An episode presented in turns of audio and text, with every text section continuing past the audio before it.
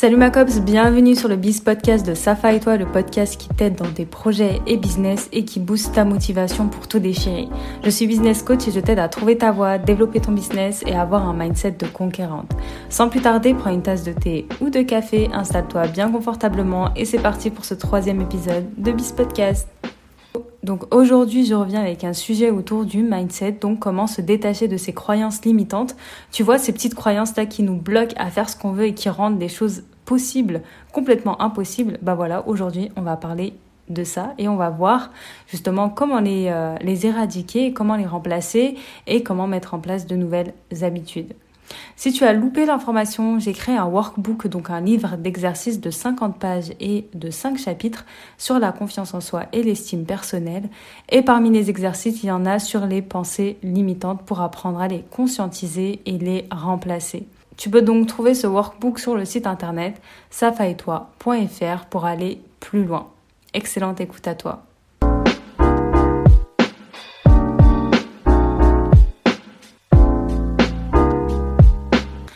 Alors, pour la petite histoire sur les croyances limitantes, on va euh, utiliser l'allégorie de l'éléphant.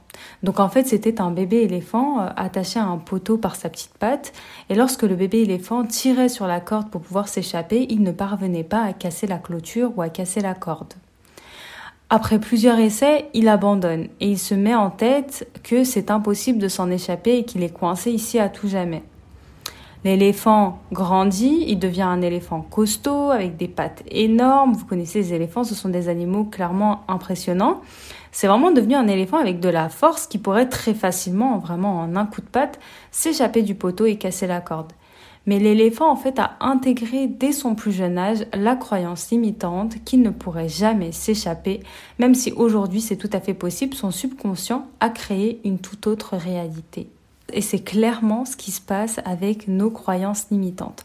Donc pour définir très rapidement ce qu'est une croyance limitante, donc ce sont des pensées répétées maintes et maintes fois et qu'on pense totalement véridiques. Cela peut être extrêmement bénéfique si nous avons des croyances positives ou bien extrêmement négatives et préjudiciables si nous avons des croyances limitantes et négatives.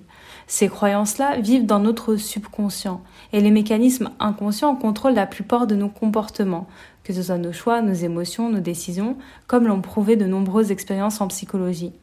Nos fausses croyances jouent donc un rôle important dans presque tout ce que nous faisons.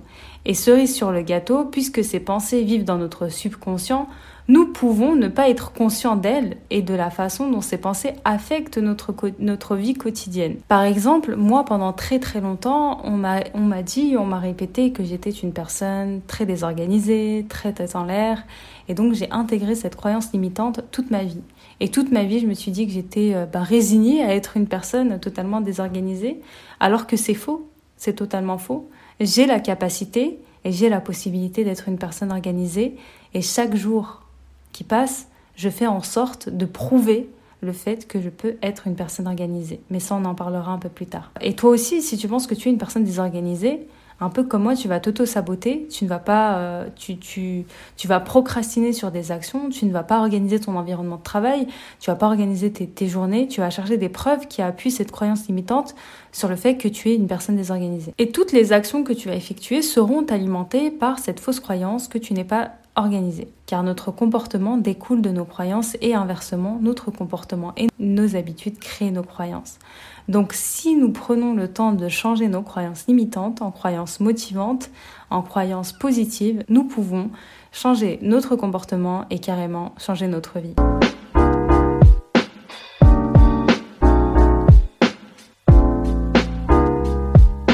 Donc en fait, euh, l'origine de ces croyances, y compris euh, celles sur nous-mêmes, sont conditionnées par nos expériences de vie, notre éducation, le monde dans lequel nous évoluons, le monde dans lequel nous vivons, et on croit être qui nous sommes grâce au pouvoir de nos habitudes, car elles sont la manière dont nous incarnons notre identité. Par exemple, si tu fais du sport tous les jours, tu vas incarner une personne sportive et dynamique. Si tu organises et ranges ta maison chaque jour, tu vas incarner une personne organisée et disciplinée plus en fait tu vas répéter un comportement et plus tu vas renforcer l'identité associée à ce comportement. Si tu es désorganisé, bah chaque jour, parce qu'au fond de toi tu le penses, bah tu vas incarner une personne désorganisée. quel que soit ton caractère, tu ne le crois que parce que tu en as la preuve. Si tu vas à la salle de sport tous les jours, qu'il pleuve, qu'il vente ou qu'il neige, tu as la preuve qu'être en forme est important pour toi. Plus tu as des preuves d'une croyance, plus tu y crois fermement, et c'est pour cette raison qu'une pensée limitante subconsciente réussit à créer notre réalité.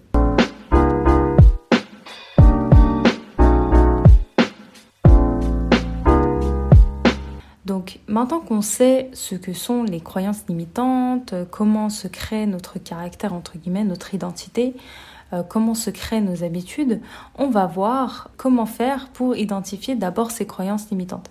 Parce que comme j'ai dit juste tout à l'heure, puisqu'elles sont dans notre subconscient, il est difficile de, les conscientiser. Il est difficile de, remarquer en fait que, nous avons des croyances limitantes. Donc ce qu'on va faire, c'est qu'on va voir comment identifier ces croyances limitantes. La plupart des gens ne sont pas conscients de leurs propres croyances car elles n'ont jamais pris le temps de les analyser attentivement. C'est un peu euh, la mentalité réactive du euh, je suis comme je suis, euh, je suis comme ça et ça ne changera pas, je suis comme ça et je ne peux pas changer, c'est trop tard. Et c'est ce qui explique pourquoi certaines personnes prospèrent et réussissent malgré des circonstances difficiles, tandis que d'autres échouent. En fait, tout est lié à nos croyances. Tout est lié à notre état d'esprit, à nos pensées. Je vais te donner quelques exemples de croyances limitantes et je vais te donner derrière euh, une reformulation avec une croyance motivante. Donc la première, la première croyance limitante, c'est je ne réussirai jamais euh, dans un domaine si je n'ai pas un bac plus 20 000 ou si je n'ai pas X diplôme, X habilitation, X certification. Donc ça, c'est clairement une croyance limitante que j'entends très très souvent que ce soit avec mes coachés ou que ce soit sur les réseaux sociaux, des personnes n'osent pas se lancer dans leur projet parce qu'elles euh, estiment en fait qu'elles n'ont pas euh, le bagage académique ou les diplômes nécessaires pour se lancer. La croyance motivante derrière, ça pourrait être mon succès est déterminé par la force avec laquelle je travaille plutôt que par mon niveau d'éducation. Et ça change tout. Ça change tout. En fait, ça nous place vraiment en position proactive on est proactif, on n'est pas, on n'est pas en fait, on, ne subit pas sa vie, on n'est pas victime euh, du fait qu'on n'ait pas de diplôme ou qu'on n'ait pas un certain niveau d'éducation. Là, on est vraiment proactif et le succès dépend en fait de nous-mêmes et de la force avec laquelle on va travailler. Une autre croyance limitante que j'entends également très souvent, là je vous ai mis les trois que j'entends le plus souvent, c'est je suis trop vieux ou trop vieille pour faire quelque chose, pour me lancer dans mon projet, pour me lancer dans des études, pour me lancer dans, dans peu importe, pour faire quelque chose, ou bien je suis trop jeune. Je suis trop jeune pour lancer mon entreprise. Je suis trop jeune pour faire ça. Je suis trop jeune pour conseiller les autres. Et ça aussi, c'est une croyance limitante. Et la croyance euh, motivante qu'on peut, euh, par laquelle on peut la remplacer, c'est mon âge si tu es trop vieux, c'est mon âge signifie que j'ai l'expérience et la sagesse pour faire ce que je veux. Donc si toi qui m'écoutes, tu as un certain âge, tu as un âge avancé et que tu n'oses pas faire ce que tu veux faire, bah dis-toi que tu as maintenant l'expérience et la, sagesse pour faire ce que tu veux. Et donc voilà euh, quelques exemples de croyances limitantes et euh, des croyances motivantes par lesquelles on peut les remplacer.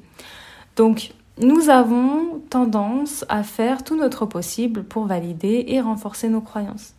Nous penserons et ressentirons et agirons en conséquence. Pour la faire courte, en gros, si tu te dis je suis nul, tu vas faire tout ton possible inconsciemment, vraiment de, façon totalement inconsciente, tu vas même pas t'en rendre compte, pour valider cette croyance du fait que tu es nul. Donc tu vas t'auto-saboter, tu vas trouver plein de preuves qui vont faire que tu es nul, euh, et, au final, bah, tu vas intégrer dans ton subconscient cette réalité et tu vas te dire, bah, la réalité, c'est que je suis nul. Et c'est pour te dire à quel point nos croyances sont surpuissantes. Donc, si tu peux te créer une réalité négative, tu peux aussi te créer une réalité positive. Et ça, c'est super important. Tu comprends maintenant pourquoi il est important de prendre le temps d'analyser et d'examiner nos croyances. Et il faut apprendre à remplacer ces croyances limitantes négatives par des croyances motivantes et positives. Parce que tu as le droit de réussir et parce que je suis sûre que tu as les capacités pour aller loin, mais que tu as quelques pensées limitantes qui te bloquent.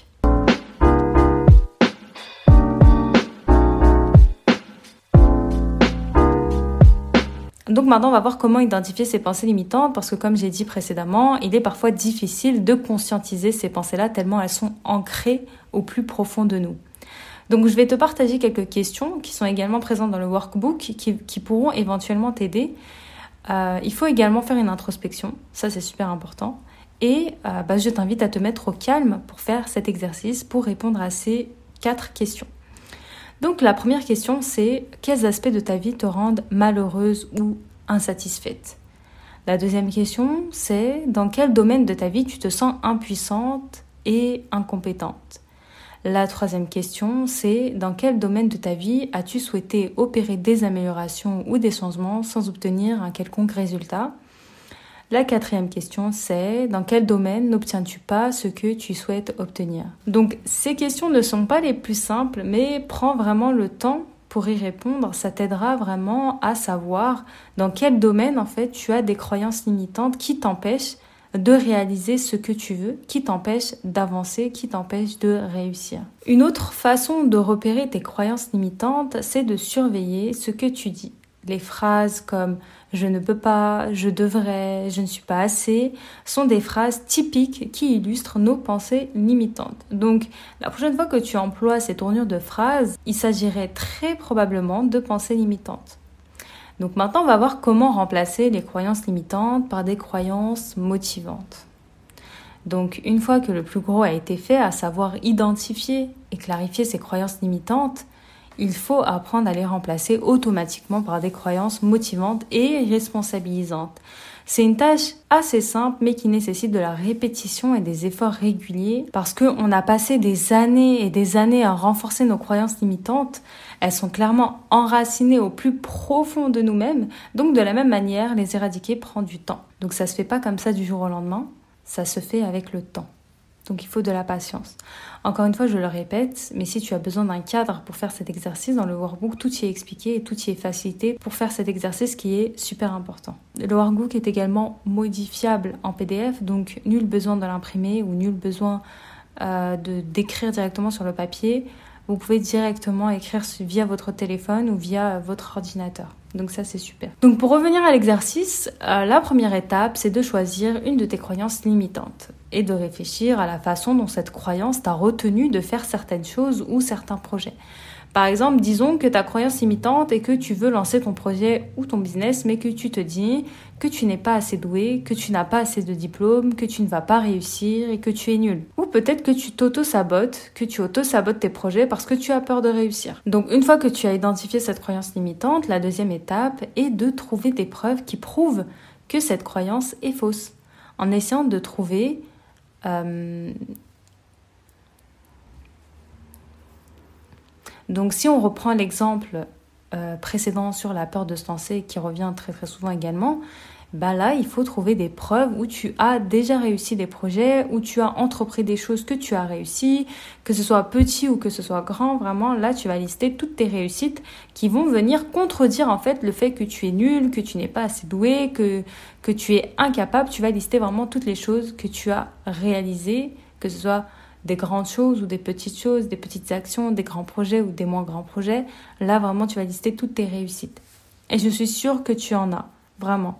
Je suis sûre que tu en as. Ensuite, une fois que tu as trouvé des preuves qui viennent contredire cette croyance limitante, la troisième étape consiste à remplacer cette croyance limitante ou négative par une croyance positive.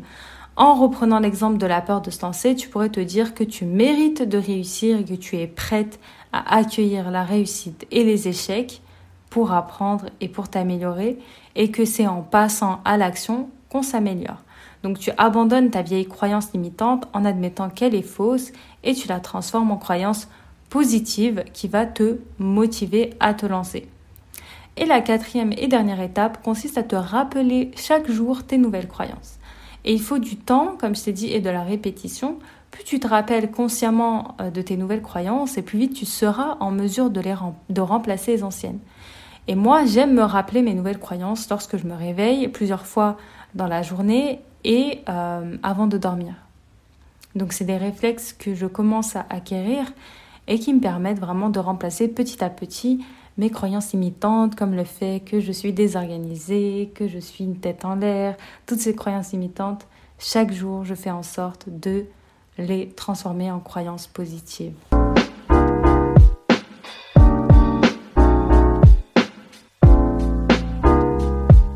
Donc maintenant, on va voir comment développer de nouvelles pensées. Très souvent, on dit que pour changer une croyance limitante, il faut répéter un mantra régulièrement. En fait, un mantra, c'est une sorte de phrase courte à répéter et l'idée est que si on la répète suffisamment, elle va s'enraciner en nous et elle va devenir réelle. Mais en réalité, cette technique ne marche pas vraiment car on répète une phrase sans même y croire. On va donc transformer ces mantras en pensées beaucoup plus crédibles qui vont en fait faire le pont entre nos croyances actuelles et nos croyances futures, en fait celles qu'on veut atteindre. Donc en fait pour transformer une croyance, euh, c'est un processus d'évolution. Et euh, il y a quelques phrases qui vont pouvoir t'aider à, verbaliser en fait cette transformation de pensée. La première phrase, c'est le début, c'est je suis ouverte à l'idée que. La deuxième, c'est il est possible que. La troisième, c'est je commence à croire que. Et la quatrième, c'est je crois et en fait, ces phrases-là vont venir progressivement en fonction de l'évolution de ta pensée.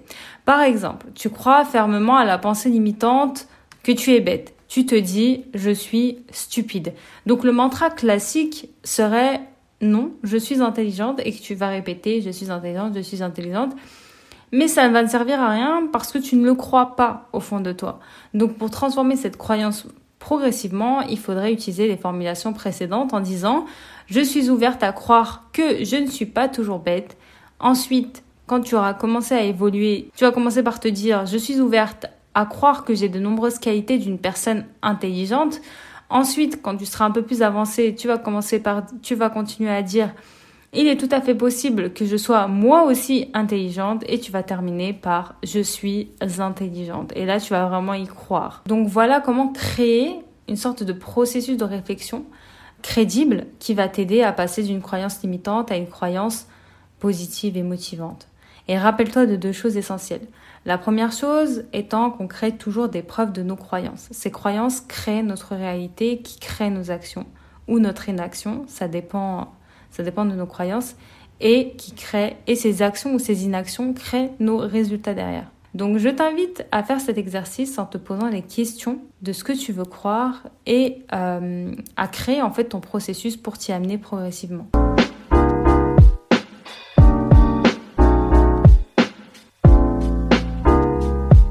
J'avais aussi également envie d'aborder la question des habitudes. Très très souvent, on veut mettre en place des habitudes dans notre vie, mais on abandonne très vite sans vraiment savoir pourquoi. Parce qu'on est motivé, on veut le faire, mais on n'y arrive pas. Parce que, en réalité, il y a très souvent un conflit d'identité. Et un concept de James Clear qui nous dit que les bonnes habitudes peuvent avoir un sens rationnel, mais si elles entrent en conflit avec votre identité, vous échouerez à les mettre en œuvre. En gros, si tu as du mal à créer des habitudes, bah vérifie en fait tes pensées, vérifie qu'il n'y ait pas un conflit d'identité. Parce qu'il y a deux choses qui influencent nos actions. La première, bah, c'est nos croyances, comme on a vu précédemment, et la deuxième, ce sont les habitudes qui découlent de ces croyances. Donc tu peux pas changer tes habitudes sans changer tes croyances. Et très souvent, on veut, on veut commencer par changer nos habitudes sans prendre le temps d'analyser nos croyances limitantes qui nous empêchent de mettre en place de nouvelles habitudes. Un exemple très courant, la perte de poids. Par exemple, un homme ou une femme veut perdre du poids, donc veut perdre, on va dire, environ 30 kilos, et changer son alimentation pour une alimentation beaucoup plus saine, euh, riche en fruits, riche en légumes, et enlever euh, toute la malbouffe et toute l'alimentation grasse. Au bout d'une semaine, cette personne abandonne et n'arrive pas à tenir ses nouvelles habitudes sur le long terme. Donc on aura tendance, nous, à nous demander mais pourquoi j'y arrive pas? Pourquoi j'abandonne si vite? Mais qu'est-ce qui m'arrive? Pourquoi j'arrive pas à changer? Pourquoi je suis nulle? Et ça, ce sont des questions qui n'ont pas grand intérêt, car elles permettent seulement de culpabiliser sans creuser derrière la raison profonde qui nous empêche d'avancer. Donc les questions à se poser devraient plutôt être pourquoi je ressens ce que je ressens, si je change mon alimentation et mon mode de vie, qu'est-ce qui risque de m'arriver, qu'est-ce qui risque de se passer, si je ne peux plus manger ce que je veux, qu'est-ce que je risque de ressentir, qu'est-ce que je risque de perdre, de quoi j'ai peur en fait, si je change euh, ma vie, si je change mon alimentation, qu'est-ce qui risque de m'arriver? Et en se posant ces questions, la personne se rendra compte qu'elle a des croyances limitantes qui tournent sûrement autour de la nourriture. Par exemple, Elle pense qu'en mangeant sainement, les autres risqueraient de la juger, risqueraient de se moquer d'elle, euh, risqueraient de la faire culpabiliser. Ou peut-être qu'elle pense qu'elle n'aura plus de plaisir dans la vie, que ça la rendra malheureuse de ne pas manger ce qu'elle veut, qu'elle se sentira trop frustrée, trop restreinte, qu'elle ne pourra plus manger ce qu'elle veut quand elle sera euh, en famille, entre amis, et que ça risque vraiment de la rendre malheureuse. Et donc cette personne-là ne peut pas changer ses habitudes si elle a ce type de croyance. Donc pour mettre en place de nouvelles habitudes, il faudrait commencer par changer ses croyances limitantes en utilisant les techniques qu'on a vues juste avant.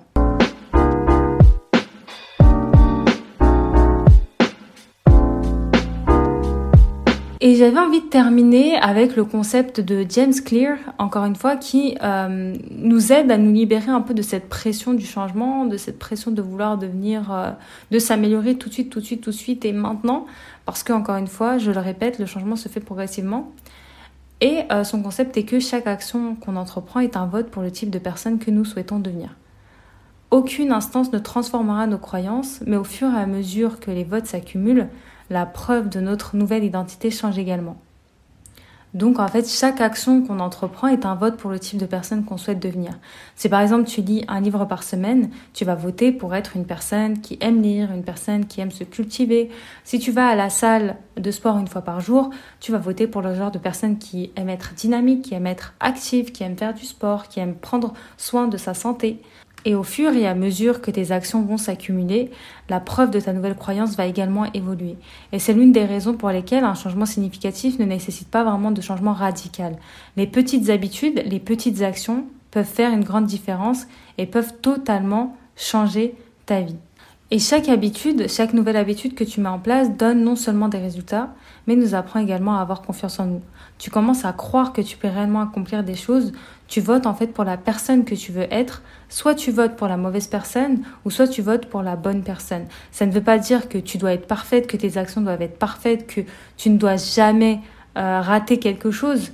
Pas du tout. Parce que de la même manière que pour gagner une élection, le candidat n'a pas forcément besoin d'avoir tous les votes. Il a juste besoin d'avoir la majorité. Donc là, c'est la même chose. Il faut juste que la majorité de tes actions te permettent de devenir la personne que tu veux. Et pour ça, eh ben, il faut entreprendre des petites actions, il faut surveiller ses croyances limitantes et il faut mettre en place de nouvelles habitudes.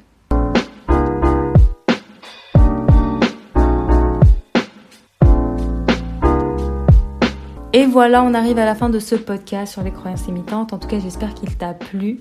Moi, comme d'habitude, j'ai beaucoup aimé euh, parler de ce sujet-là. Après, c'est vrai que c'est un concept qui reste quand même abstrait. En tout cas, j'espère que tu en as tiré les meilleurs enseignements. Tu peux m'écrire un commentaire ou tu peux me donner ton avis en message privé. Et en tout cas, toi et moi, on se dit à très très vite pour de nouvelles aventures.